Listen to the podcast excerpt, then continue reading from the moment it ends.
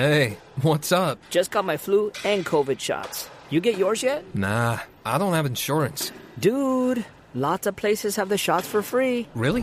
But are they even safe? Yeah, and vaccines help prevent serious illness. I'm not missing out on this season, especially with Nate's party coming up. Okay, okay. I'll get mine too. Shots hurt a little, but missing out hurts a lot. Get your flu and COVID vaccines. Brought to you by Iowa HHS.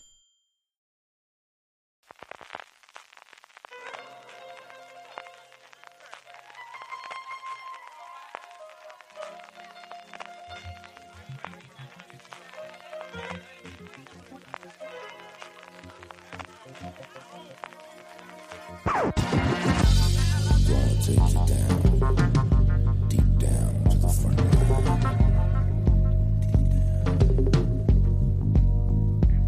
Bienvenidos de nuevo a Streaming, el programa de Fuera de Series, donde cada semana repasamos las novedades y estrenos más importantes de las diferentes plataformas de streaming y canales de pago. Un podcast, un programa que viene patrocinado esta semana por la newsletter y el canal de YouTube de Fuera de Series. Luego te comentaremos un poquito más de ello. Don Francisco Arrabal, ¿cómo estamos?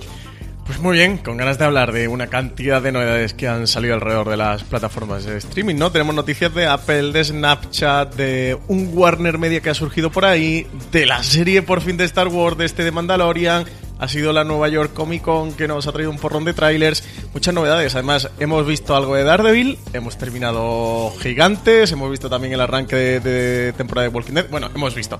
He visto, CJ, que tú eres un anti-zombies de la vida, de, esa gente por ahí que hay en el mundo que no le gusta la serie de zombies. No me gusta de Walking Dead, me gusta la serie de zombies. es lo que ocurre con estas cosas. Tenemos un montón, como dice Francis, y más estrenos, más evidentemente nuestro Power Rankings, en el que tenemos los movimientos de la semana de las series más vistas por todos vosotros, las preguntas habituales del final eh, que responderemos con muchísimo gusto. Pero antes, como decía Francis, es una semana de un montón de noticias, empezando por eh, la Guerra de las Galaxias. Ya tenemos nombre, ya tenemos primera foto de rodaje, ya tenemos un poquito de idea, incluidos algunos de los directores de este de Mandalorian, que no sabemos si será el Mandaloriano, la Mandaloriana, los Mandalorianos o cómo va a ser la traducción final. No tenemos ni idea, sí. Eh, sabemos que el título en inglés, el título original es de Mandalorian. Sabemos que va a estar escrita y producida por John Favre, que ha sido el productor de, de la saga de Los Vengadores. Fue el director de Iron Man, con quien Disney arrancó esta franquicia, este universo cinematográfico de Marvel, y también fue el director del libro de la selva, también dentro de Disney, y de la película El Rey León. Es decir, John Favreau ahora mismo es el director de Disney, yo creo que casi que le podemos poner de titular si sacáramos un artículo sobre él. Es la persona de confianza. Yo creo que al final cuando tienes un proyecto de esta envergadura y buscas a quién te puedes fiar, pues tienes tres o cuatro nombres. Tienes JJ Abrams, como lo he visto que ha, venido al rescate de la última película después de toda la movida. Yo creo que Ron Howard lo tiene dentro de un orden, de, bueno, es alguien que puede terminar las cosas, pero algo de vamos a lanzar esto, sí, evidentemente Favreau después. Yo creo que tenía muchísimo crédito con Iron Man, pero especialmente con la, con la, con el libro de la jungla, que acuérdate que era algo en lo que nadie confiaba, que ha abierto un nuevo modelo de negocio totalmente a Disney, de adaptar las, las películas clásicas de animación a, imagen real y que yo creo que, como te digo, es uno de los dos o tres personas en las que confía en un proyecto de potencialmente mil millones de dólares como puede ser esto a largo plazo. Sí, desde luego, hombre de confianza, eh, porque no lo vieron como actor en la película de Daredevil con Ben Affleck, ¿eh? que madre mía. Pero luego la ¿Viste a, a John Fa ¿Es Fabre o Fabro? Yo siempre digo Fabro, pero yo digo Fabre. la parte francesa. Yo como el huevo, eh, es como Fabergé, yo le digo John, John Fabre. O John Fabro, eh, ¿tú, ¿tú, lo viste allí como actor en Daredevil? Yo Daredevil la vi en su momento, pero el video... ¿No lo recuerdas a él? Hacía de, de, de Foggy Nelson.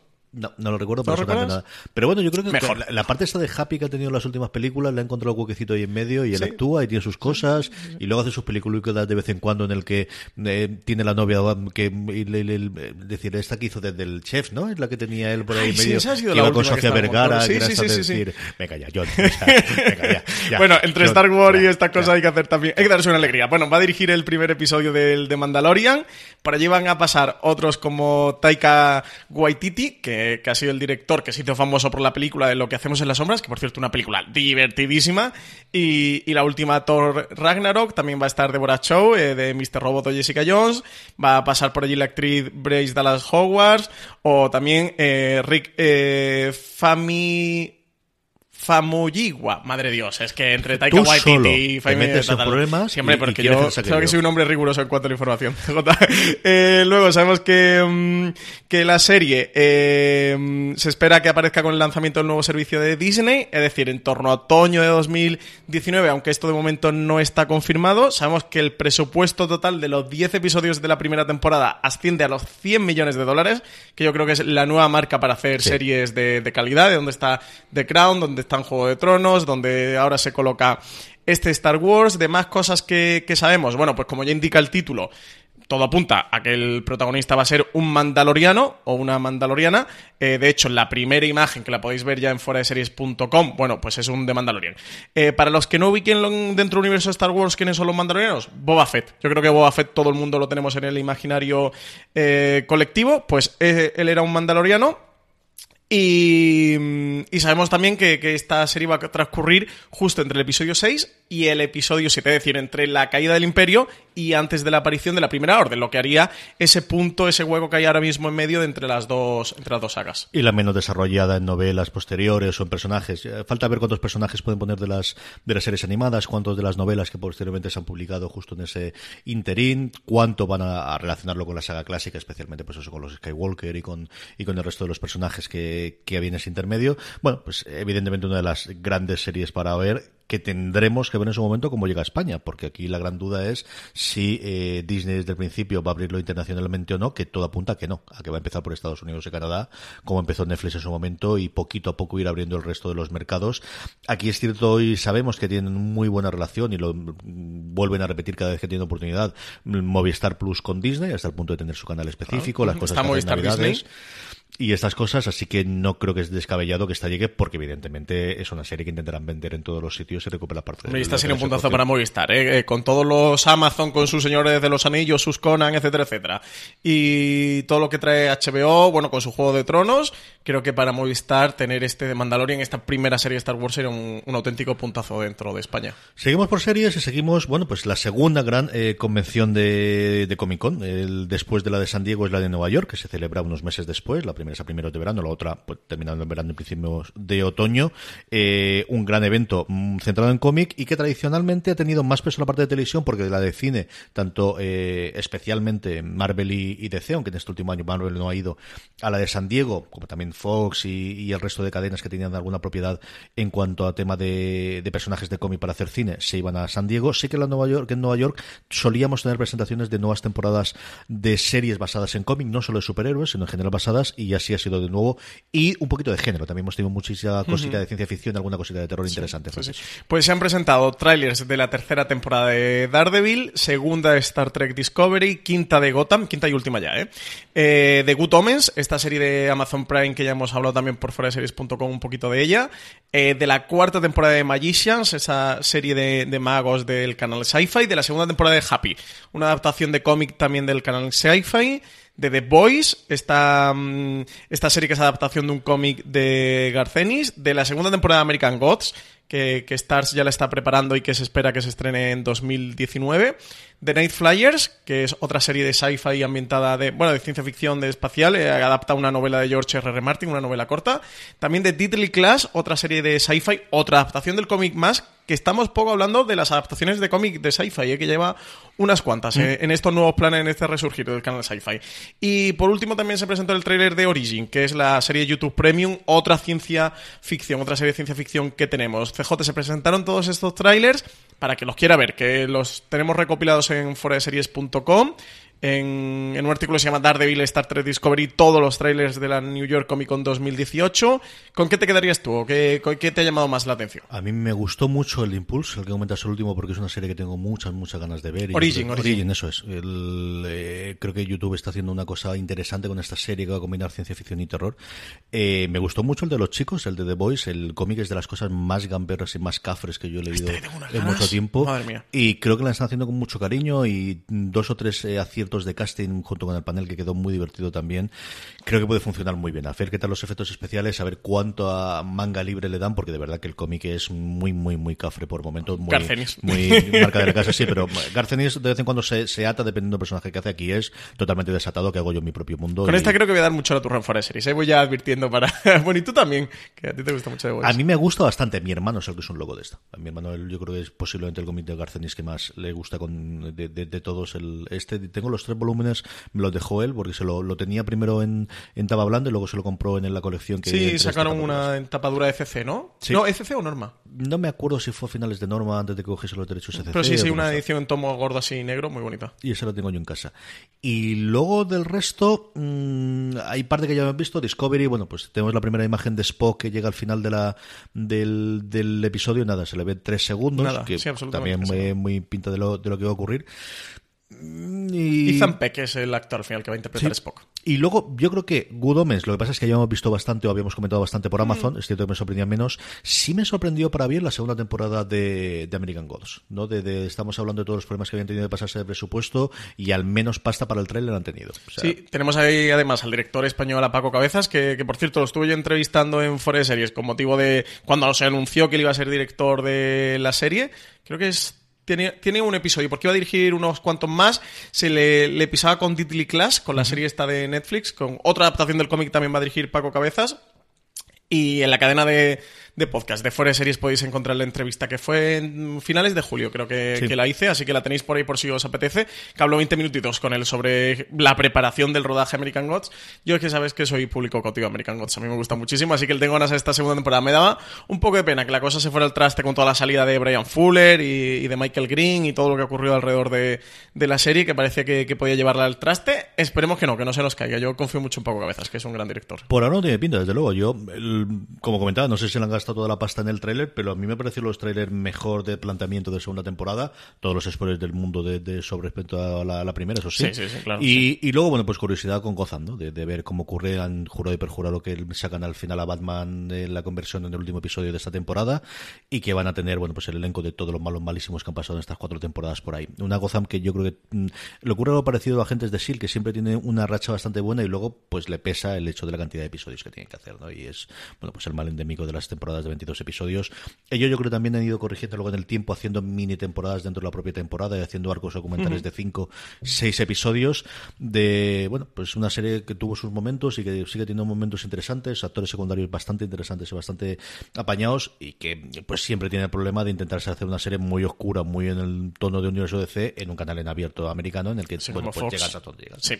Yo también me quedaría con el thriller de Diddley Class, la que estábamos hablando antes de Paco Cabezas, de la serie Sci-Fi, que además tiene a los hermanos Russell, los directores de Los Vengadores y el Capitán América el Soldado de Invierno como productores ejecutivos de la serie. Eh, recomendaría a la gente que le eche un vistazo. Y al de Night Flyers, ¿qué te pareció esta adaptación de novela corta de George R. R. Martin? Ay, No me acaba de convencer. Es que tiene un tono muy raro en el trailer, ¿no? Porque, bueno, combina, por lo que sabemos de la novela, eh, unos hechos mm, fantásticos o misteriosos. A mí me recuerda a la película esta, la de Life, que se estrenó el verano pasado. Comparan mucho como entre eh, The Thing y, mm, y Alien.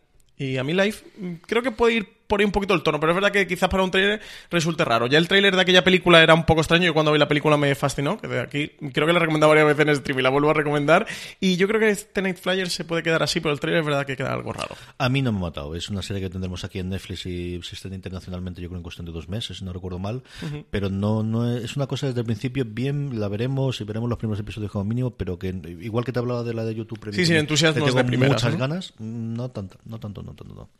Más cositas, Francis. Pues tenemos eh, por ahí que AT&T se está moviendo. eh, parece que planea lanzar un nuevo servicio de streaming a finales de 2019 que se va a llamar Warner Media. Y CJ, ¿qué es este Warner Media que CNN nos ha adelantado en la noticia? Pues eso nos gustaría saber a todos exactamente qué es lo que va a ser. Y es que, bueno, vamos a ver. Eh, AT&T a día de hoy, claro, piensas en AT&T, primero, ¿esto qué es? ¿Esto es una TAT como lo de la Guerra de las Galaxias o qué leche es esto? Sí, el nombre es muy de... De hecho, había uno que se llamaba como ese tipo AT&T. Es ¿no? que sí, es América Telecom and- and Tele- no me acuerdo la segunda T lo que era, pero esta es originalmente la, la compañía que eh, funda Graham Bell después de invertir por su lado la bombilla y no nos metamos en ese follón, que la cosa es divertida. Pero vamos, a día de hoy, ¿qué es lo que es? Bueno, pues sí, es una telefónica que tiene, pues igual que todas las telefónicas del mundo está ocurriendo ahora, como también lo tiene Concast por otro lado, que tiene NBC y que tiene, bueno, ahora ya también Sky, ellos tienen sus cositas. ¿Y qué cositas tienes? Pues tienen ni más ni menos que ahora, después tenían Turner, que la tenían parte de, la compra inicial, pero es que después de haber comprado eh, Warner, tienen a Warner Bros., es decir, fundamentalmente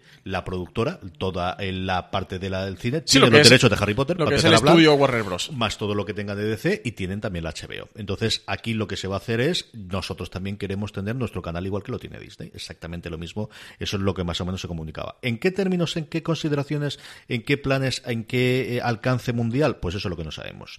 Se confirma que es para el cuarto eh, trimestre del 2019, así que se dan pues el clásico añito para ver qué es lo que hay. Mm, ¿Va a estar integrado esto con HBO? Pues no lo sabemos. ¿Va a tener esto las series clásicas de Turner? No lo sabemos. ¿Va a tener esto las series de la Warner Brothers Studios, que a lo tonto lo tonto tienen cosas como The Big Bang Theory o tienen cosas como Urgencias originalmente que ahora están cedidas a Hulu? Pues poco a poco, conforme vayan venciendo los derechos internacionales o, la venta de derechos, pues posiblemente sí. ¿Harán una serie de Harry Potter? Absolutamente. Absolutamente ninguna duda. Claro.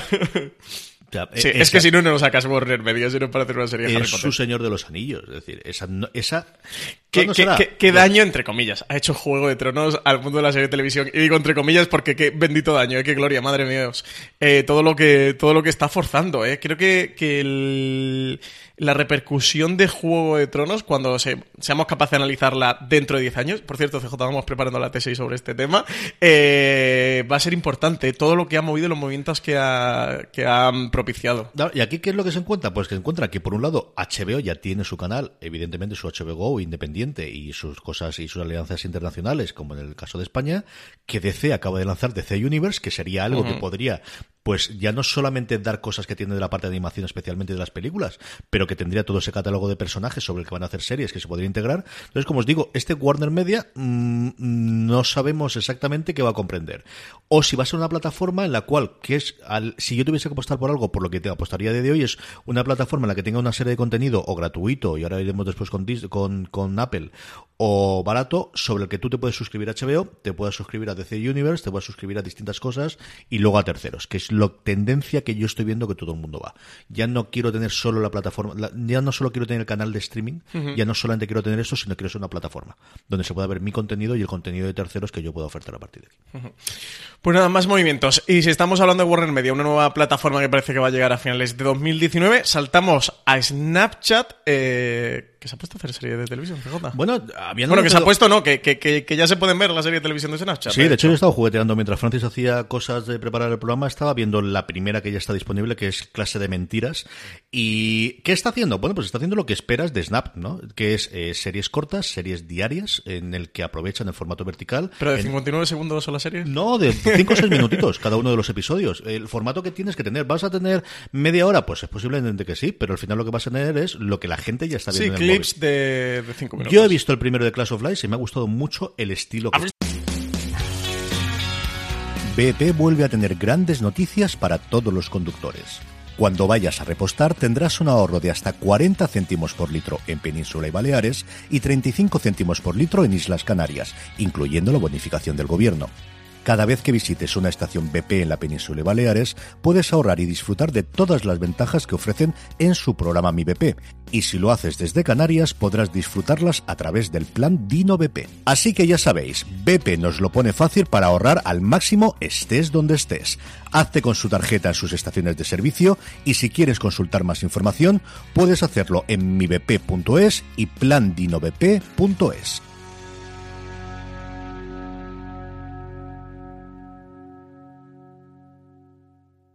This holiday, whether you're making a Baker's Simple Truth turkey for 40 or a Murray's Baked Brie for 2, Baker's has fast, fresh delivery and free pickup, so you can make holiday meals that bring you all together to create memories that last. Baker's, fresh for everyone. Free pickup on orders of $35 or more. Restrictions may apply. Choose from a great selection of digital coupons and use them up to five times in one transaction. Check our app for details. Baker's, fresh for everyone. El primero completo? Eh, tres cuartas partes, eh, según el este. Uno de los problemas que tienes es que no te viene la duración. Oye, es una solución para la serie filia, ¿eh? Ya no nos da la vida para ver tanta serie. Oye, pues capítulo de cinco minutos, señores showrunners. Este me ha parecido que es Primero, nivel de producción profesional. O sea, ves que tienes eh, bien hecha, que sabes el medio al que tienes, tienes un montaje muy para la pantalla vertical, muy sabiendo que lo estás viendo dentro de la aplicación de Snapchat. Es decir, esto no es una cosa que vendieron a otra a otra y, y ha traído aquí, que tienes gente escribiendo decente. Es decir, la creadora de Clash of Lies es una escritora de Riverdale, que, hombre, algo de series para, para juveniles conoce. El creador de Coed, que es la otra comedia que hay, es uno de los escritores de Love, que te gusta a ti tantísimo de Netflix.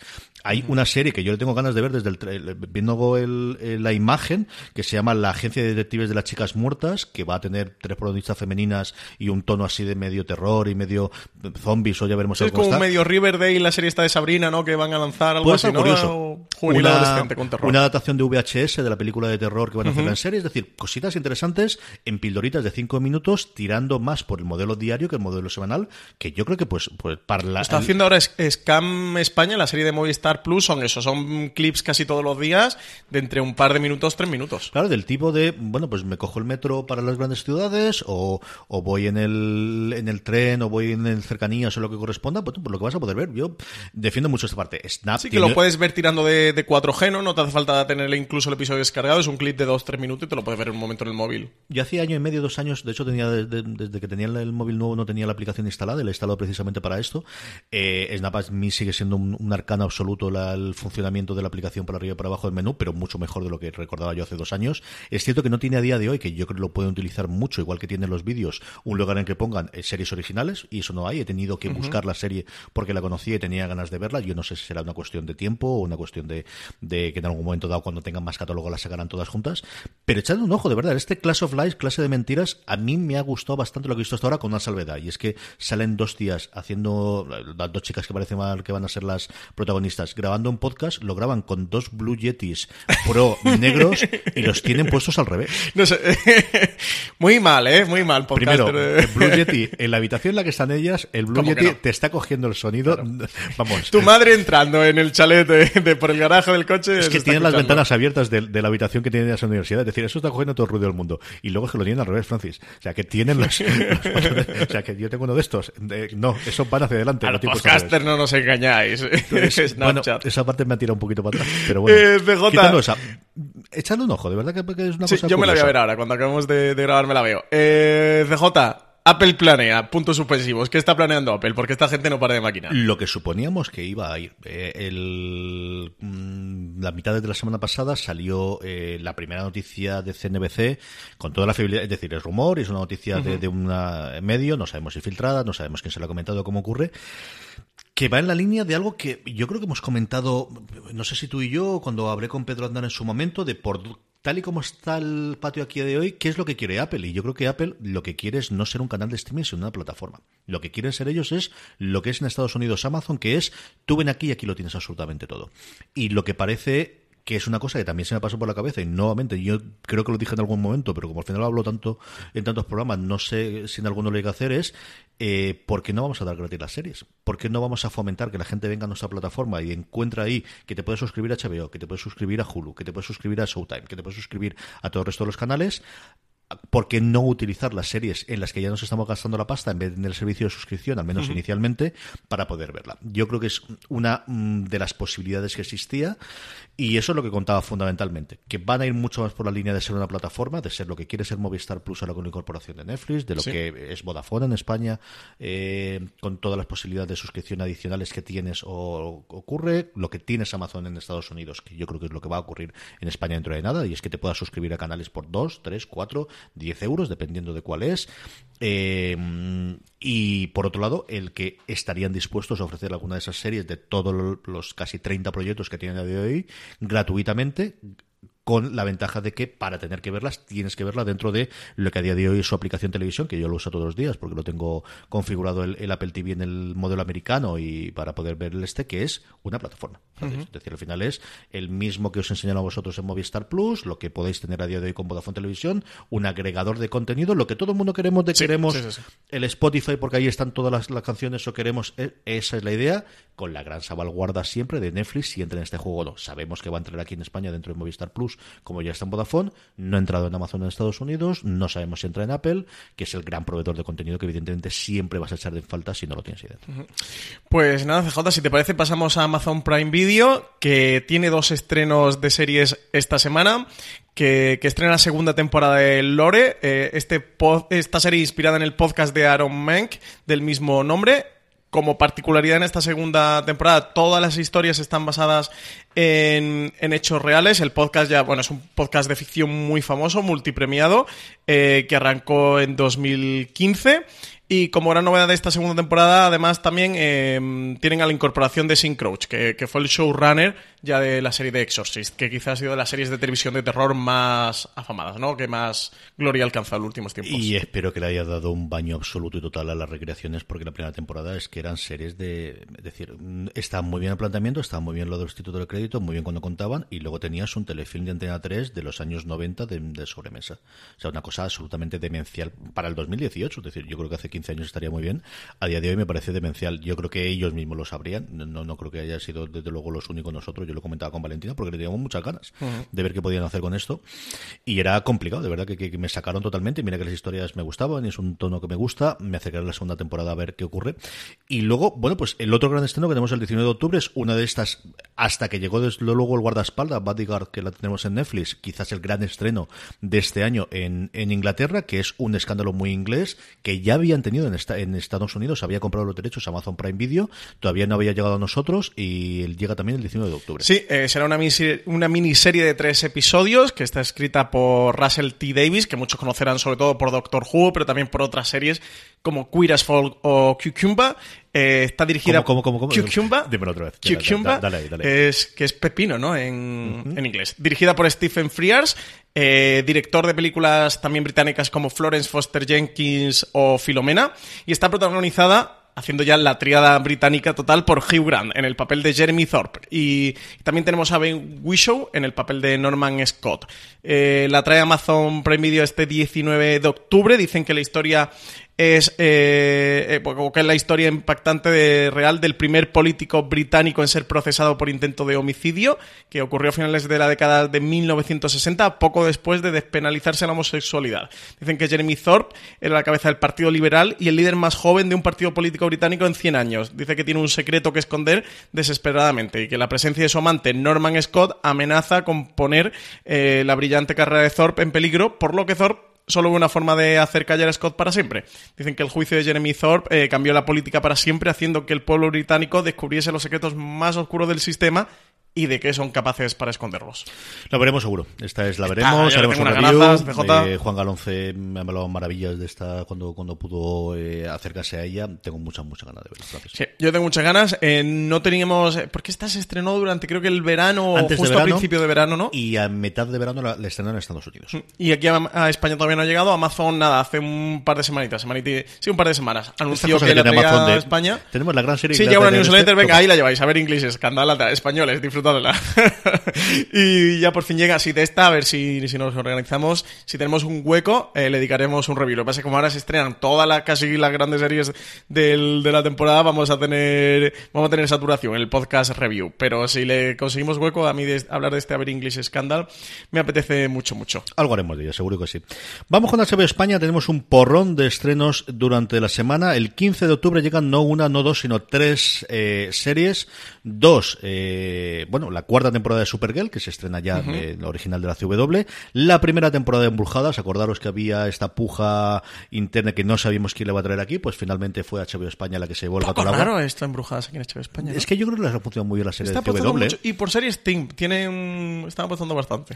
Y luego, la serie en la que he visto las críticas más demoledoras en contra de los últimos tiempos, la primera temporada de Ya sabemos qué ocurría con Camping CJ, que la semana pasada especulamos en streaming que estaba ocurriendo con Camping. Ya han sabemos por qué nadie hablaba de Camping. Le han zumbado por arriba, por abajo, por delante, por detrás, por, por todos los lados, Francis, de verdad. De las críticas más, pero más brutales que he leído en los últimos Sí, sí. tiempos. Eh, tiene mala pinta la cosa. A ver, Camping, para quien no sepa de qué estamos hablando, es la serie producida por Lena Dunham y Jenny Conner. Lena Dunham, eh, la creadora de, de la serie Girls. Está protagonizada por Jennifer Garner y David Tennant. La serie se ambienta, dicen que para, celebrar el 45 cumpleaños de su marido Walt, Catherine despliega toda su obsesión por la planificación y el control en la organización de un fin de semana de acampada a la que invita a un grupo de familiares y amigos en lo que se supone que será una relajante e idílica escapada. Sin embargo, el viaje se convertirá en una prueba de fuego para las parejas y en escenario de enfrentamiento que serán difíciles de olvidar. Parece que va a ser camping más fácil de olvidar, ¿no? Que, que, lo que va a ocurrir dentro de la serie. Veremos el primero a ver qué nos parece a nosotros, eh, pero sí, como os digo, mmm, las críticas desde luego que he leído yo americanas que ya han podido ver los, los screeners de los primeros episodios eran demoledoras, absolutamente desastrosas. Y luego Embrujadas es el remake de, la, de las famosas Embrujadas. Esto no, sí. no tiene más. Yo le tengo ganas a ver esto qué tal. Yo esta la veremos en mi casa, seguro. A mí a la Lorena le encantó, una de sus series de, de, de, cabecera de esa época de cuando se estrenaba, yo creo que era Antena 3, si no recuerdo mal dónde la hacían. Y un día después, el 16 de octubre, llega la tercera temporada de Berlin Station. Sí, eh, es esta serie que, bueno, se desarrolla en Berlín, como indica el propio nombre, una historia así de neo-noir. Yo llegué a ver algo de la primera temporada, a mí la serie no me ha agradado mucho, pero sin embargo luego cosechó unas críticas eh, fantásticas en cualquier caso. Eh, tercera temporada. Ay, no, discúlpame, me estaba liando yo de Berlin Station con... Um, eh, con otra. Berlin Station en la historia esta es el thriller de espías mm. eh, ambientado en, en la, la, Guerra Fría, ¿no? Con la estación eh, americana. Creo sí, y creo que es en medio de la Guerra Fría. Me estaba liando con, con, con Babylon Berlin. Mm. Perdón, me estaba liando con Babylon Berlin. Que te meten un Berlin en el nombre. Sí, es que Babylon Berlin es de Movistar Plus y de repente he dicho, digo, pues estará de Movistar que hace ahora en HBO España. Berlin Station, de, de, esta vi los dos primeros episodios. Bueno, era un thriller de espías, de, de eso, de estaciones de espías y mega conspiraciones para quien, para quien le apetezca. Bueno, tercera temporada el 16 de octubre. Vamos con Netflix, vamos con el Gigante Rojo, al que por cierto la semana pasada le dedicamos eh, nuestro top. Hicimos Marina, eh, Francis y este que os habla el top de nuestras 10 series favoritas de Netflix de todos los tiempos. Si no os habéis acercado a él, lo tenéis en el canal de podcast de Fuera de Series. El 16 de octubre, medio de semana, no suele ser lo habitual, pero es de estas series de las que tiene los derechos de emisión conjunto eh, conforme se estén en Estados Unidos, la serie de CW, que ya llega a su tercera temporada, Black Lightning. Este superhéroe eh que parece que está por ahora, eh, aparte del Arrowverso, en un Arrowverso que además promete gran, eh, grandes planes, con que ya hemos tenido además la primera foto de, de Ruby Rose como, como Batwoman, que además en, en, otro streaming que creo que le dije Ruby Jones, es, es Ruby Rose, la, la, actriz que ya pudimos ver en Orange is the New Black, y ahora con una Batwoman que da el tipo total, ¿eh? yo le tengo ya ganazas. La, la, primera imagen no la han podido preparar mejor, para que tengamos ganas de, de ver este, esta nueva eh, confabulación de superhéroes en el Arrowverse. En el día habitual, el viernes 19 de octubre, nos llegan tres cosas. La primera temporada de Wanderlost y luego dos viejos conocidos. Making a Murderer estrena su segunda temporada después de todo lo que ocurrió en la primera y de todo el revuelo, centrado mucho en la eh, petición por parte de una abogada muy famosa de revisitar el caso y eso parece que es por el tráiler lo que nos van a contar y todos los aficionados al True Crime estaremos ahí para verlo. Y luego la tercera temporada de Daredevil.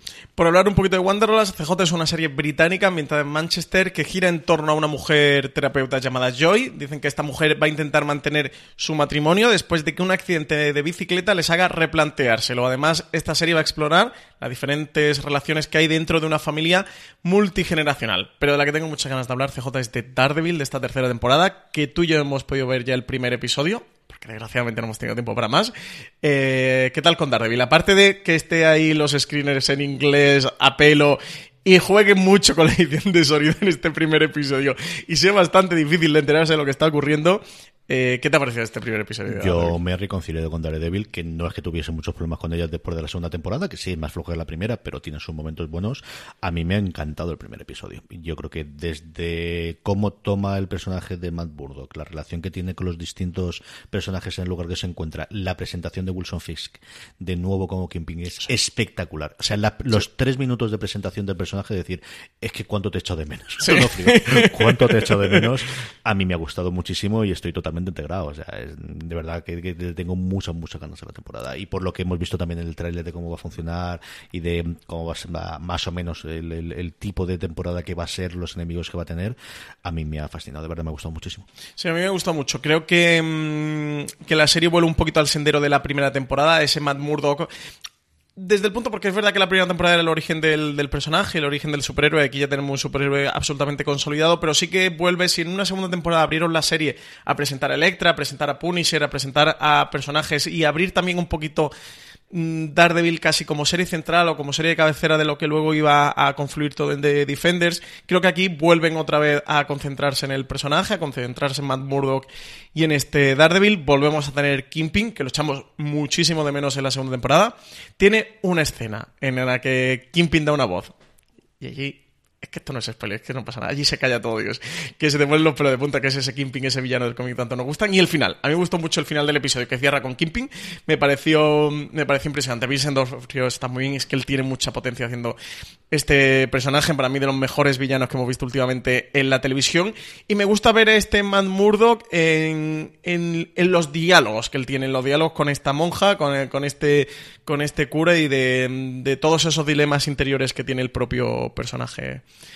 A ver qué tal, pero yo le tengo mucha ganas a la tercera temporada. Por ahora esperanzas, ¿eh? en Sí, que sí. vuelva a ser muy buena serie. Volveremos a hablar de ella desde luego una vez que se estrene. Vamos con Movistar Plus, Francis, que estrena su segunda temporada, la segunda temporada, perdóname, de Deutschland 86, en este caso 86, el 20 de octubre. Sí, eh, vuelve Deutschland 86, este otro también thriller de espías ambientado en, en Alemania. La primera parte era Deutschland 83, aquí da un salto temporal de tres años y pasan a este Deutschland 86. Una, es, bueno, trata sobre un agente de, de la Stasi que se infiltra en, en el otro Berlín, en el Berlín eh, capitalista como espía. Y lo que la otra noticia o gran noticia que tenemos dentro de Movistar Plus, sabemos que La Peste se va a estrenar a finales de 2019 y CJ ya ha comenzado el rodaje de esa segunda temporada. Aparejada la noticia del comienzo del rodaje de segunda temporada, tenemos que Alberto Rodríguez deja de ser el showrunner de la serie, que va a pasar a Rafael Cobos, que era el, bueno, el, co-creador de la serie junto a Alberto Rodríguez. Son mm, la pareja, una de las parejas creativas más importantes del cine español. Siempre Alberto Rodríguez ha dirigido los guiones que ha escrito Rafael Cobos. Estaba mm, Alberto Rodríguez en la primera temporada como showrunner, esta vez le, le cede el testigo a Rafael Cobos. Él se mantiene como co-creador de la serie, que va a dirigir los dos primeros episodios. A ver qué tal. Yo creo que le va a venir muy bien la reflexión de año y medio y tomar eh, cambios a nivel de guion, a nivel de Sí, sobre todo por las críticas que sufrieron, ¿no? A y nivel de- un poquito la serie. Bueno, yo creo que es una serie que les ha funcionado bastante bien, de la que siempre sacan mu- This holiday, whether you're making a Baker's Simple Truth turkey for 40 or a Murray's baked brie for two, Baker's has fast, fresh delivery and free pickup, so you can make holiday meals that bring you all together to create memories that last. Baker's, fresh for everyone. Free pickup on orders of $35 or more. Restrictions may apply. Choose from a great selection of digital coupons and use them up to five times in one transaction. Check our app for details. Bakers, fresh for everyone. Si estás buscando un buen podcast de análisis y debate en tu idioma, te invito a que escuches Pulso y Péndulo. Yo soy Carlos Curbelo. Y yo soy Fabiola Galindo. Todos los jueves analizamos temas de actualidad en Estados Unidos y Latinoamérica. Fabi y yo no siempre estamos de acuerdo, pero sí tenemos un objetivo común. Queremos servir como antídoto contra las noticias falsas y la polarización. Pulso y péndulo. Busca nuestros episodios en Apple Podcast, Spotify o en tu aplicación favorita. Mucho peso Movistar Plus de las ventas internacionales. Es la serie más vista de toda la producción original. Al menos el primer episodio, ¿eh? Eh, es el primer episodio más visto Fue de la primer debut de campaña gorda de Movistar Plus de promoción, eh, como están haciendo ahora, al modo Netflix o al modo de, de las series actuales. Es la, yo qué sé, eh, es la primera serie que decidieron estrenar de toda de golpe, que es el modelo que van a mantener o que han mantenido posteriormente en casi todas las, en casi todas las series después de Vergüenza, que sí es cierto, pero bueno, el, el primer drama, ¿no? Por así decirlo, que, que, que estrenaron de esta forma y que lo han funcionado muy bien. Sí, el resto de episodios CJ va a estar dirigido por David Ulloa hasta completar los seis que va a tener la temporada, mm, esta segunda temporada completa. Dicen que va a tardar en rodarse 18 semanas en más de 130 lugares diferentes, es decir, la apuesta eh, de producción de La Peste sigue adelante y además van a incorporar al reparto a Luis Callejo, que es uno de los grandes actores del, del cine español. Muy bien, y luego Francis quiere darle un poquito de gigantes. Tienes dos minutos para hablar de ella. Solo dos minutos, Sí, si es que llevamos media hora de te- programa. Te, encanas, te encanas y pasa lo que pasa. A ver, a eh, Francis no le ha gustado Gigantes. Spoilers, sí. no me ha gustado absolutamente nada. A ver, hablar sin spoilers de gigantes para quien no la haya visto. Eh, no quiero hacer mucha sangre. Además, ya sabes que a mí me gusta más hablar de las series que me gustan de, que de las series que no me gustan. Porque para eso, que hable de la gente que tiene algo más que, que contar. Ya sabéis todos, oyentes de Fuera de Series, CJ lo sabes tú mejor que nadie que te da mucho la turra con gigantes. Yo tenía muchísimas ganas a esta serie de Enrique Urbizu. A mí Enrique Urbizu eh, me parece los mejores directores del cine español. Es un tío que, que dirige el thriller y la acción creo que, que, como nadie, que sabe imprimirle mucho estilo eh, visual y, y, mucha, mucho carácter, mucha raza a sus películas. Creo que todo eso lo tenemos en el primer episodio de Gigantes, que además creo que es paradigmático que a todo el mundo que le ha gustado Gigantes, el episodio que menos le gusta es el primero, y a mí, que no me ha gustado absolutamente nada Gigantes, el, el, el único episodio que me gusta es el primero. O sea que creo que, que tenemos como las series invertidas, la serie que nos gusta invertida. A mí el primer episodio me gustaba mucho con todos los problemas que tiene José Coronado con su acento eh, de Algeciras, porque a veces es del, del centro de Madrid, eh, de, de, de, la es como el personaje, pero a veces eh, es, bueno, de Algeciras, pero de Algeciras que hace muchos años que, que se ha ido ahí de la ciudad, como, como es este personaje que él, que él interpreta, este Abraham. Eh, Entiendo lo que pretenden contar, pero yo de verdad que no lo veo en la serie. Mi problema básicamente es con el, con el guion. Creo que tiene escenas inconexas, diálogos absolutamente deslavazados y, me ha resultado aburrida porque, porque, no sabía realmente a dónde, a dónde quería ir la serie. Luego creo que le, veo unos saltos de tono muy diferentes. A veces eh, mmm, parece que es eh, una historia de violencia, pero a veces parece que es Fargo, pero a veces... Mmm, muchas veces mmm, no me encuentro en la serie. Yo sé que a ti sí que te ha gustado, que te ha entretenido, pero yo no me encuentro en la serie. Me quedo con el primer episodio. Ojalá que hubiera sido toda la serie ese primer episodio. La escena, sin hacer spoiler. Para los que habéis visto el primero. Eh, del, de la caravana. La, sí, la, eh, la hilera de coches eh, de noche me parece fascinante y ese es el gigantes que me hubiera gustado ver. No ya el que esperaba ver, o sea, no entro en una cuestión de expectativas de. O tampoco quiero entrar porque me parece muy justo cuando, cuando hacen o hacemos esto de eh, no me gusta porque no es la serie que esperaba o no es la serie que yo quiero ver. No, no, no se trata de eso. Creo que esa escena eh, hubiera sido, al menos en in my opinion, una mejor gigante. Luego creo que se queda diluida, que tampoco tiene tanto carácter. Eh, lo hubiera comprado, que fuera un Hollywood Forgives de Nicolas Winding Rev. Pero creo que a veces intenta ser eso, pero a veces otras cosas. Y creo que no se ha encontrado a sí misma. En definitiva, que no, que me he cascado los seis episodios completos, pero no me ha gustado nada. Y sinceramente creo que no voy a ver la segunda temporada o la segunda parte. Yo, como os comenté la semana pasada, el primer episodio ni fu ni fa ni eso todo lo contrario, me sacaba constantemente de la, de la serie El acento de Coronado y no acabé de verlo, y en cambio el resto me lo cargué en un día. De verdad que me lo puse de, bueno, venga, vamos a darle este que Francis está muy pesado con gigantes, voy a verla, que luego tenemos que hablar porque le va a gustar mucho y tendremos que verla, y me la cargué en un día, así que lo comentaba con Juan Montero en la sección esta, esta semana en, en, en, Radio 4G, ¿no? Algo tiene luego cuando habla Sí, no, me cuando... está gustando bastante gigantes, ¿eh? creo que el más Grinch con la serie soy yo. Después de uno ves el otro. A mí la trama de los tres hermanos me parece correcta, creo que ellos tres están muy bien. Como me suele pasar en estas series tan de macho y tan, tan de testosterona, las mujeres que tienen muy buena pinta en algunos personajes eh, me queda parte de, de, del desarrollo. Toda la familia de Tomás se lo comentaba además al, al actor, uh -huh. que tuvimos unos minutitos en la semana pasada en Radio 4G de cómo esa trama. Eh, hay momentos en los que me faltan mucho sí, de estas. Daniel Grau. Eh, no te digo ya nada de Juana Costa, ¿no? También es cierto que por yo tengo una devoción absoluta por esta mujer en todo lo que hace y me falta mucho de su personaje que parece que vive una isla independiente. Uh -huh. Pero no voy a seguir sacándole más efectos. Haremos algún review, comentaremos alguna cosita más. Eh, a mí me, me, ha entretenido mucho. De verdad que me ha gustado eh, por momentos.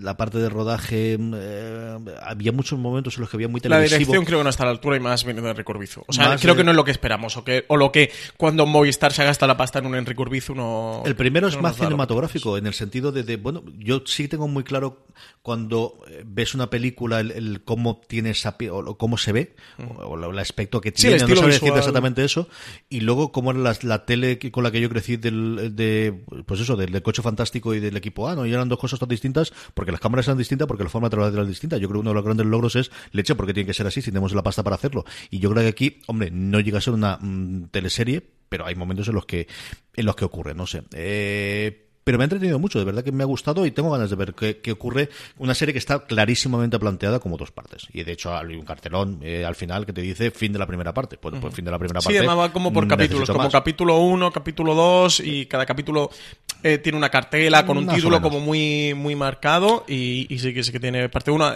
Se ve que rodaron las dos, imagino que rodarían los 16 episodios completos para, para ahorrar costes y, y la han decidido partir en dos temporadas y bueno, sacar un poquito más rentabilidad. No sé, yo al final eso, el planteamiento que hace, mm, no se lo compro. No.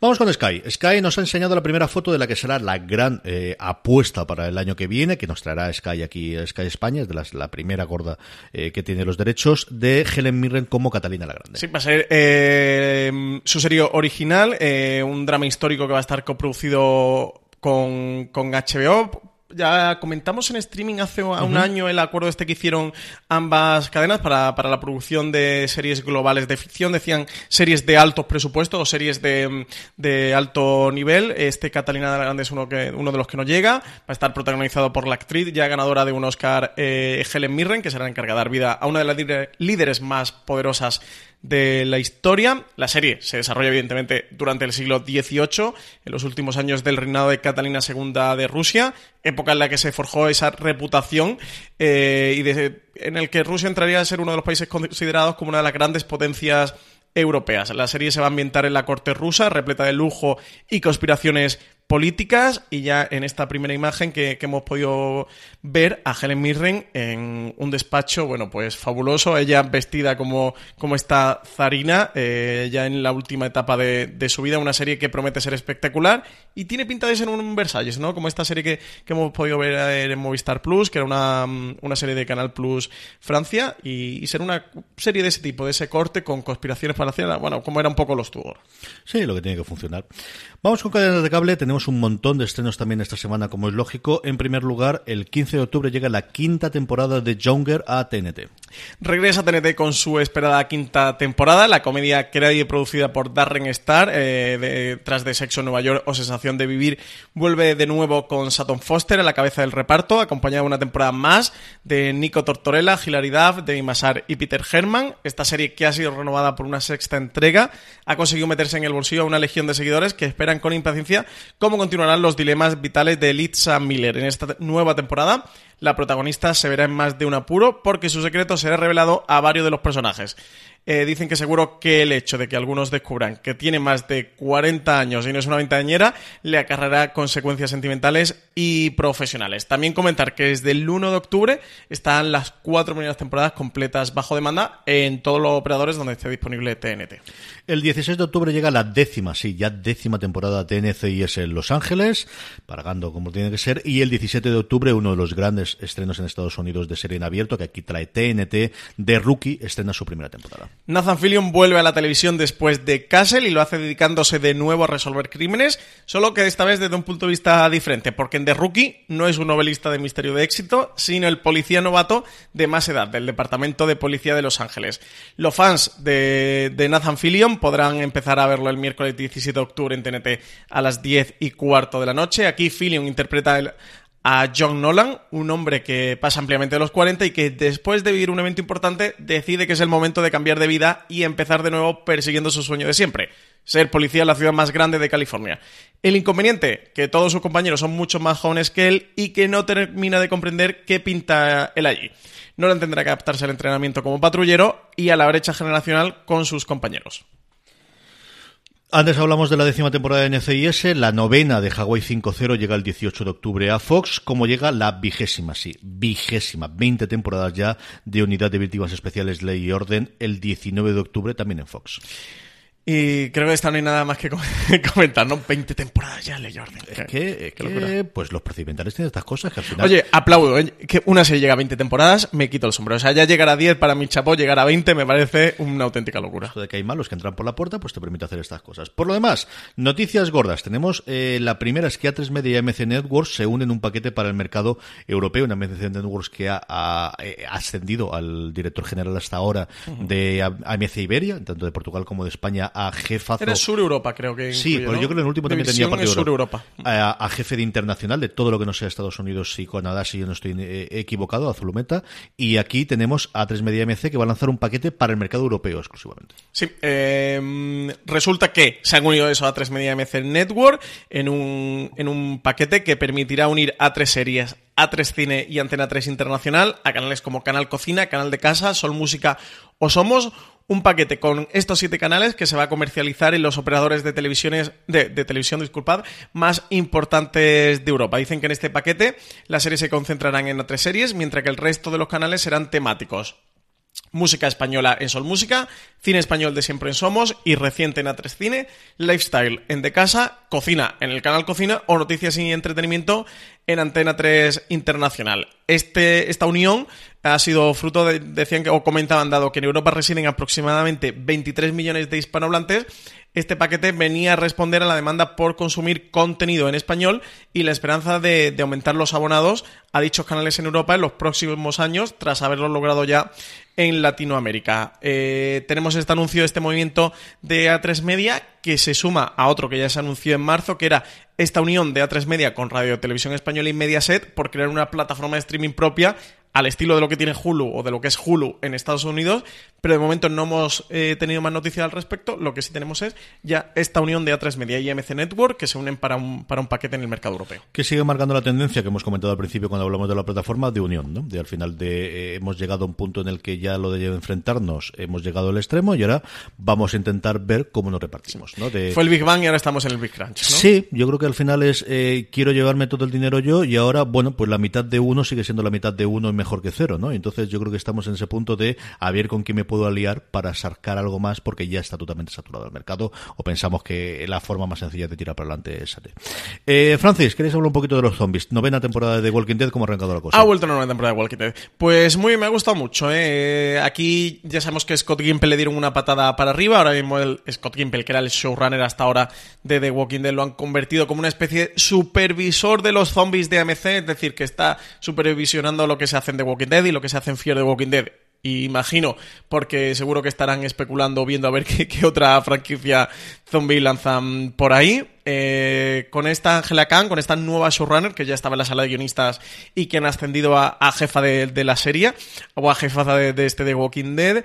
Sabemos una temporada que viene marcada porque mm, el personaje de, de, Maggie ha empezado a hacer una nueva serie, este Whiskey Cavalier, una serie en abierto que va a estar compaginando, medio compaginando este Walking Dead, ya que va a haber episodios los que aparezcan, episodios que no. Marcada también esta nueva temporada por la que ya sabemos todo, porque se han encargado de estriparnos, de reventarnos y de destrozarnos la salida de Andrew Lincoln, que es británico y que estaba el pobre loco por volver con su familia a Inglaterra y empezar a hacer otros proyectos más allá de, sus putrefactos amigos de The Walking Dead. Eh, así que mmm, que salga de la serie muerto o vivo de alguna manera o de parranda ya nos lo han reventado. Y un arranque de temporada CJ muy interesante. Han dado un pequeñito salto temporal. No me quiero meter en spoiler, ¿eh? para quien no haya visto The Walking Dead. También te digo que llevan nuevas temporadas. ¿eh? Si alguien ya no se ha puesto con The Walking Dead, creo que ya lleva como 7 o 8 años tarde. Eh, han dado un pequeñito salto temporal. Me parece muy interesante cómo durante toda esta temporada se han estado peleando, matando. Eh, lo que hablamos con lo de las cadenas del Big Bang, pues ahora el Big Crunch. Eh, hay una, digamos, especie de reconcentración y sobre todo cómo eh, me resulta interesante en The Walking Dead. Si estos años o esta temporada ha sido la esperanza de sobrevivir al apocalipsis zombie y superar el apocalipsis zombie, como quizá a lo mejor los personajes ya se están enfrentando a esta es una nueva etapa de la humanidad. Esta es una nueva era de la humanidad. Estaba el, el hombre de piedra, luego eh, llegaron, después de la transhumancia, llegaron las civilizaciones, y llegaron la ciudad y la ciudad de Estado, y la ciudad de Estado dieron lugar a los países, y los países luego dio lugar a, a la revolución industrial, y la revolución industrial ha llegado a la revolución tecnológica, y ahora la revolución zombie y esto es una nueva etapa, una nueva era eh, para la humanidad, una nueva era además en la que ya se empiezan a acabar los recursos. Aquí uh -huh. han estado viendo estas ocho temporadas eh, de lo que había antes, de, lo que había antes de, de, vida de padre y ahora se empiezan a encontrar con que a lo mejor ya no hay gasolina o no hay otros recursos que, que, que evidentemente son limitados, son finitos y que han estado agotando. Así que los personajes se van a enfrentar a nuevas problemáticas. Creo y por eso quería comentarlo, que es importante dentro de Walking Dead, que a The Walking Dead le hacía falta un reseteo de alguna manera. Ya estamos acostumbrados de que los zombies son una amenaza constante y eso lo hemos superado hace ya muchas temporadas. Estamos acostumbrados a que siempre hay un villano, un malo maloso que acecha a la comunidad y que acecha a Rick y a sus compañeros y eso ya también lo hemos visto. Nos cuenten el villano que nos cuenten y no lo pongan como lo pongan. Creo que eh, estos protagonistas tienen que enfrentarse a nuevos desafíos Evidentemente, los desafíos están ahora en consolidar la comunidad, eh, que tienen una gran comunidad que han formado a partir de otras comunidades, pero también el desafío está en enfrentarse a la humanidad y la supervivencia ante, ante las nuevas situaciones que se encuentran en el planeta Tierra. A mí me ha gustado bastante, ¿eh? creo que como primer episodio no es un episodio muy potente o muy espectacular, pero creo que las semillas que han plantado para el desarrollo de la novena temporada y para el futuro de la serie, que ya sabemos que eh, por AMC y por Greg Nicotero y por toda la gente que está detrás, ellos mm, piensan seguir a 20 temporadas si hace falta. O sea, a lo ley y orden, ellos no tienen problema ninguno en continuar y ya lo han dicho por activa y por pasiva. Creo que si esas son las aspiraciones que tienen, me parece muy interesante lo que han hecho en este arranque de, de novena temporada. Así que lo compro. Muy bien, pues vamos con las recomendaciones, pero antes vamos a dar las gracias a nuestro patrocinador de esta semana, que es la newsletter de Fuera de Series. Por si no lo sabéis, todos los días, de lunes a viernes, os enviamos, a aquellos que así lo queréis, una newsletter informándoos de todas las noticias, todos los artículos, todos los comentarios, todos los podcasts, todo el contenido que hemos hecho en Fuera de Series y en otros lugares, tanto españoles como internacionales, fundamentalmente americanos, alrededor del mundo de las series de televisión. ¿Cómo os podéis suscribir? De una forma muy sencilla, newsletter.fueradeseries.com. Acudís ahí, aparte de poder leer las últimas para ver el tipo de contenido que tenemos, directamente dando vuestro correo electrónico todos los días en torno a la una y media, dos menos cuarto, para que podáis leerlo justo a la hora del café, a la hora de la comida, a la hora de This holiday, whether you're making a Baker's Simple Truth turkey for 40 or a Murray's Baked Brie for 2, Baker's has fast, fresh delivery and free pickup, so you can make holiday meals that bring you all together to create memories that last. Baker's, fresh for everyone. Free pickup on orders of $35 or more. Restrictions may apply. Choose from a great selection of digital coupons and use them up to five times in one transaction. Check our app for details. Bakers, fresh for everyone.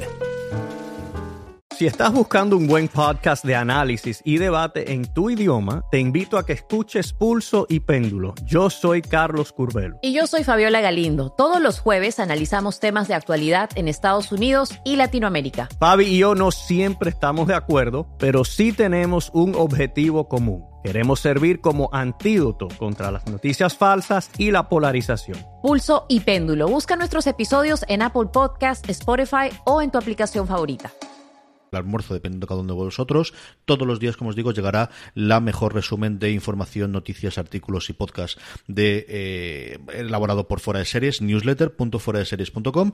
Y ahora sí, Francis, de todo lo anterior que recomendamos. Eh, venga, te dejo a ti que recomiendes antes, por si te quieres quedar con Daredevil. ¿o no? no, no, yo creo que quedarme con Daredevil English Scandal, que tenía muchas, Ah, muchas vale. ganas. Daredevil, pues ya sabéis que me iba a gustar, pero yo creo que la gente que, que le ha visto y había, y esta tienes que darle una oportunidad. Es una serie de la que se habla muchísimo, de las interpretaciones de todo el mundo, especialmente de Hugh Grant, porque es la, bueno, pues quizás de las Bueno, está Ben Whishaw, eh, que es también y otro de los ese es que grandes. te tengo mucha ganas. A mí Whishaw me encanta, es alguien que más Para que no tenga localizado, ha estado por ahí por las películas de James Bond. Fue quien hizo la, mm, la versión inglesa del. Ay, ¿cómo se llama la de HBO? Eh, eh, Criminal Justice era la versión inglesa en HBO, la serie de HBO. La miniserie está una temporada. em, La de Medianoche, ay señor, se me ha olvidado. Eh, Totalmente.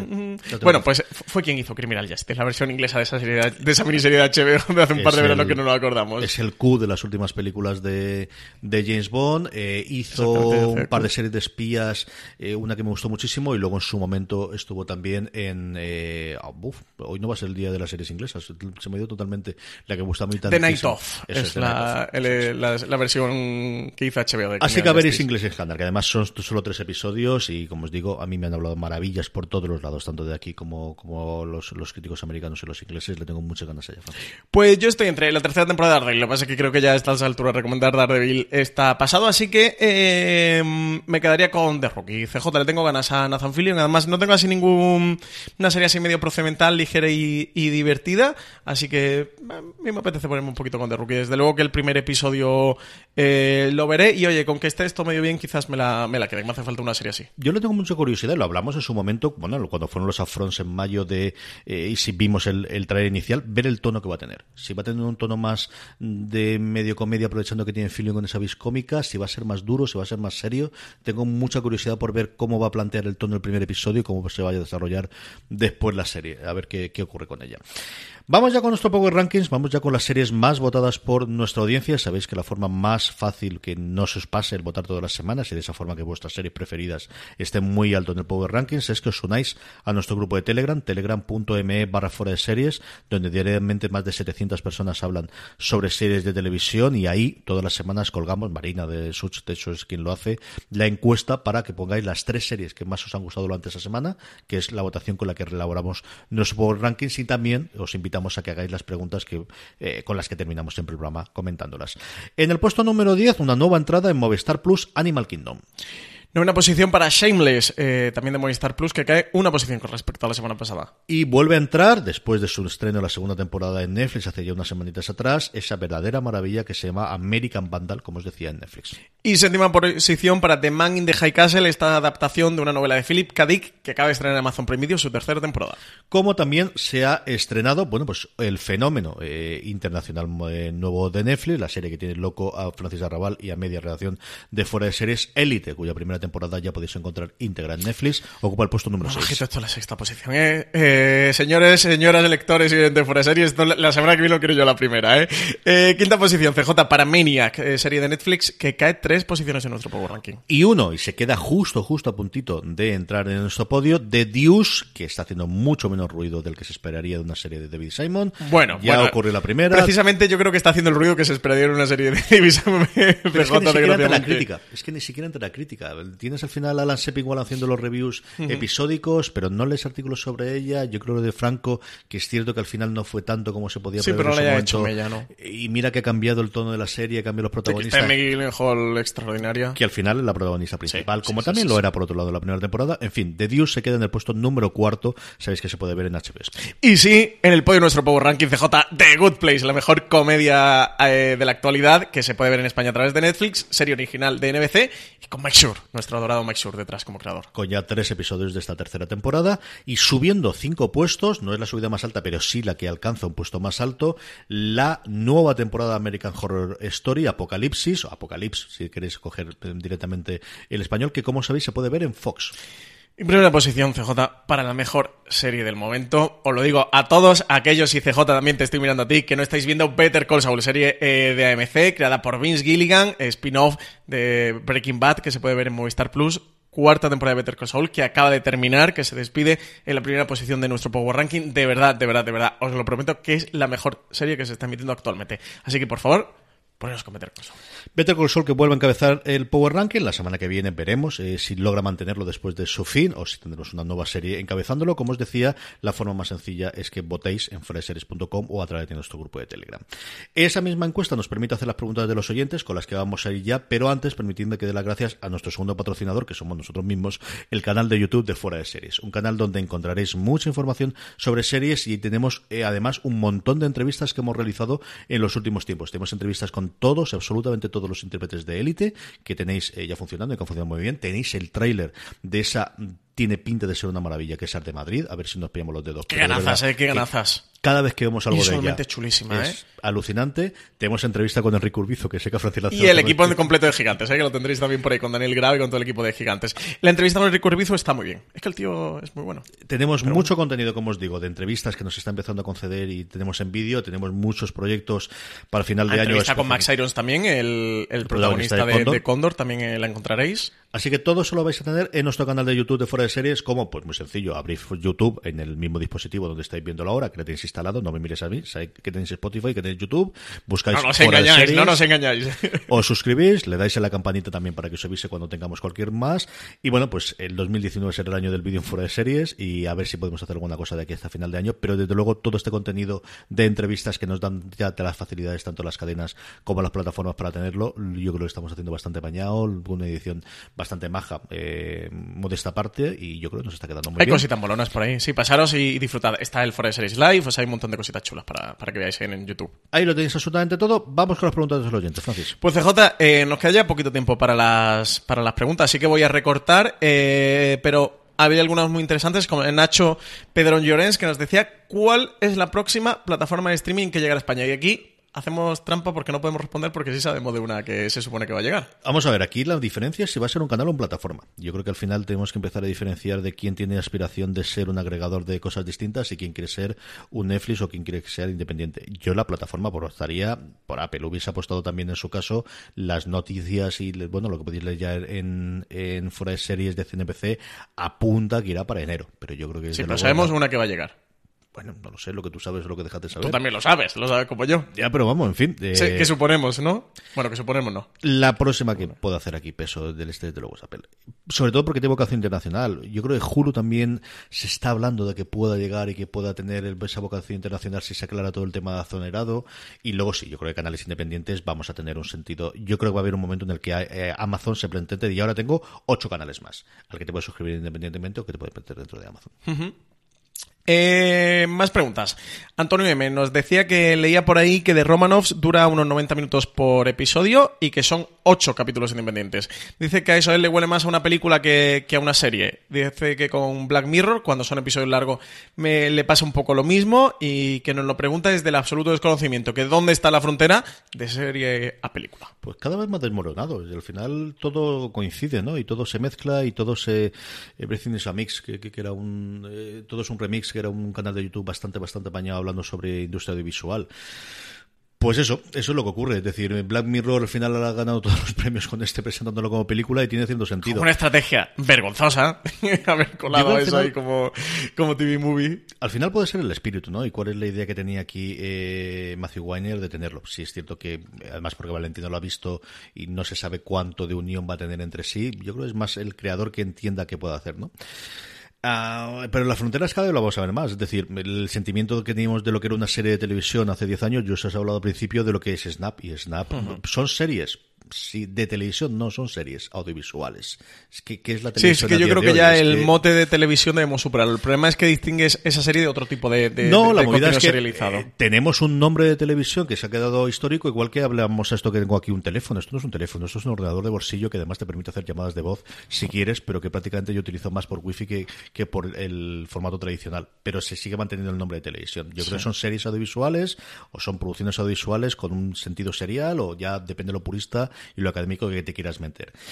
Mm, es una cosa que también son muy especialistas los, los, los ingleses. Han hecho mucha miniserie que al final realmente son películas independientes, no lo sé. Eh, a ver, de Romanov, tampoco sé si todas realmente tienen 90 minutos o son los primeros los que tenían más. Son todos, y luego a menos. están todos en torno a 80 y... El caso de Romanov creo que sí que, que lo, todos están en torno a 80 y tantos. Eh, Valen, Valentina Morillo y Alberto Rey, que sí que como estuvieron en el evento de Londres han tenido acceso a screeners y allí le enseñaron algo, por lo que nos han comentado si son historias absolutamente independientes, que lo único que tiene la conexión entre ellas es que todos se suponen que son descendientes de los Romanovs, pero creo, me, me, atrevería a asegurar que no, o sea, que los personajes no se cruzan entre, entre sí, entre los episodios, y por lo que nos comentaba Alberto, decía, mmm, bueno, y lo comenta en el, en el último gran angular que hemos grabado, lo tenéis el, de la, gran angular de los planes o las estrategias de Amazon Prime Video para la nueva temporada. Por cierto, gran angular que os recomiendo, CJ te lo he dicho a ti, que me parece que grabasteis los tres un programa fantástico, y ahí Alberto lo comenta, de que, de que son como peliculitas de Woody Allen que se ha marcado Matthew Weiner aquí en Amazon Prime Video, que es quien le ha pagado la fiesta de 70 millones de dólares, que hoy oiga, es lo que le ha costado esto, casi 10 millones de, dólares por, por, episodio. ¿Dónde está la frontera de serie a película? Pues yo estoy como tú, que todo está como muy... Um, muy difuso. Creo que el kiss de la cuestión es la serialización. Pero claro, ahora tú me dices, bueno, ¿y los Vengadores Infinity War o el universo cinematográfico de Marvel? Que no puede ser más serializado, muchacho. Entonces, ¿eso porque, porque no es una serie de televisión? Entonces no iríamos la línea de lo que se estrena en salas de cine y lo que no se está estrenando en salas, lo que va directamente a plataformas.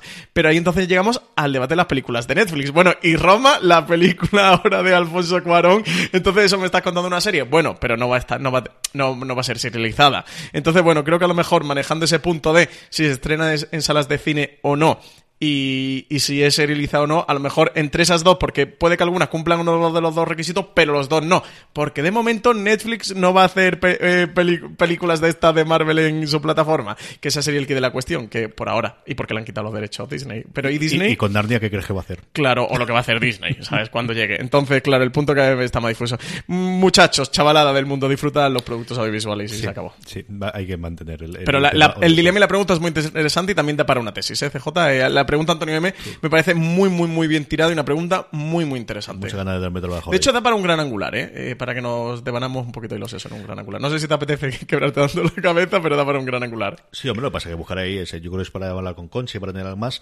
Una preguntita más y cerramos, Francis. Eh, CJ Rosin Mountain nos decía que cuáles son eh, nuestras intros crédito de series preferidos. Dice que los que vemos o más bien escuchamos con atención. Dice que en su caso, por ejemplo, están Boya Horseman, Jessica Jones, Juego de Tronos, Westworld y Battlestar Galactica. Y de los clásicos, Retorno a Bracehead. Dice que relacionado eh, también con el tema. Si sabemos de algún podcast de música, de series que, esté bien. Dice que conoce alguno, pero que es más eh, música de cine y que no suelen tratar tantas series o muy por encima. CJ, a la primera pregunta, ¿con qué intros te quedas tú de, series? A ver, a mí clásica me encanta la de la de Mash. Yo la canción de Mash es una de Soy Sadist Painless y también porque ahora Lorena la está viendo entera en julio de nuevo, entonces la oigo repetidamente a lo largo del día. Es una intro que siempre me ha encantado. Desde el- te pone la situación, la música, la canción es una canción maravillosa. De la que cuenta, yo no suelo saltar casi ninguna, hombre, evidentemente, y después de oírla miles de veces, literalmente, con fuera de serie, la intro de Los Soprano.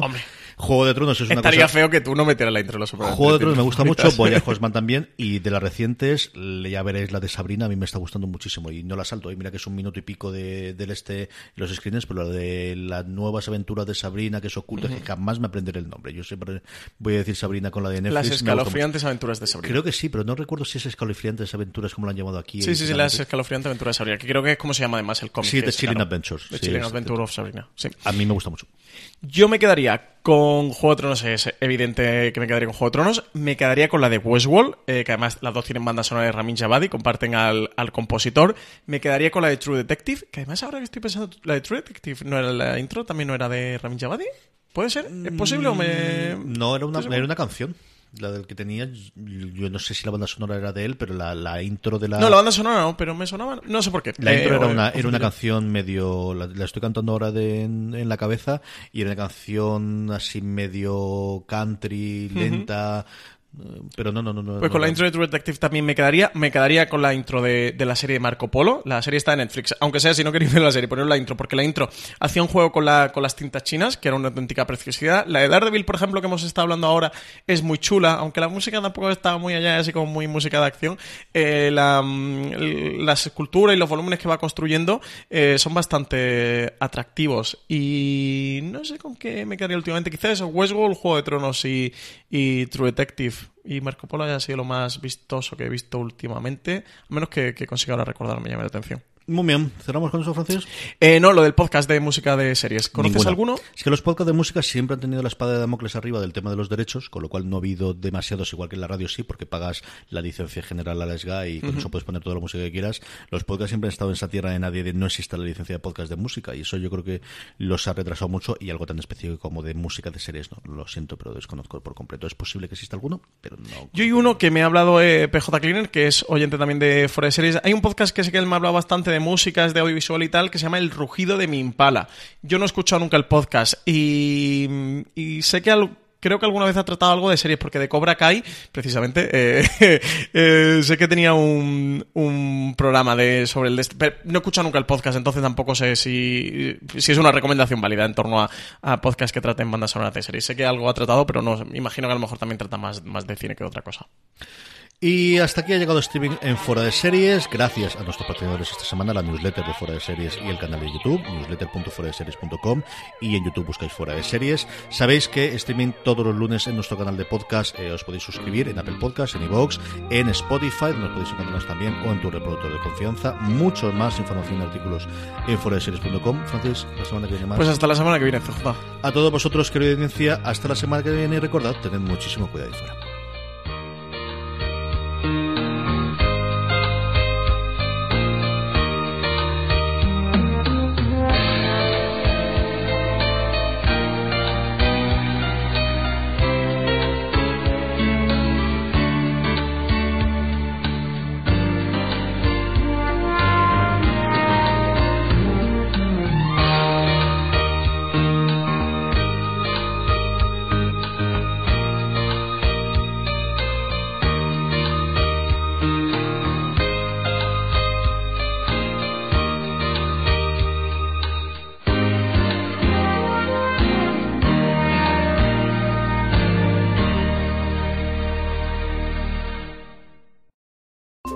Holiday, whether you're making a Baker's Simple Truth turkey for 40 or a Murray's Baked Brie for 2, Baker's has fast, fresh delivery and free pickup, so you can make holiday meals that bring you all together to create memories that last. Baker's, fresh for everyone. Free pickup on orders of $35 or more. Restrictions may apply.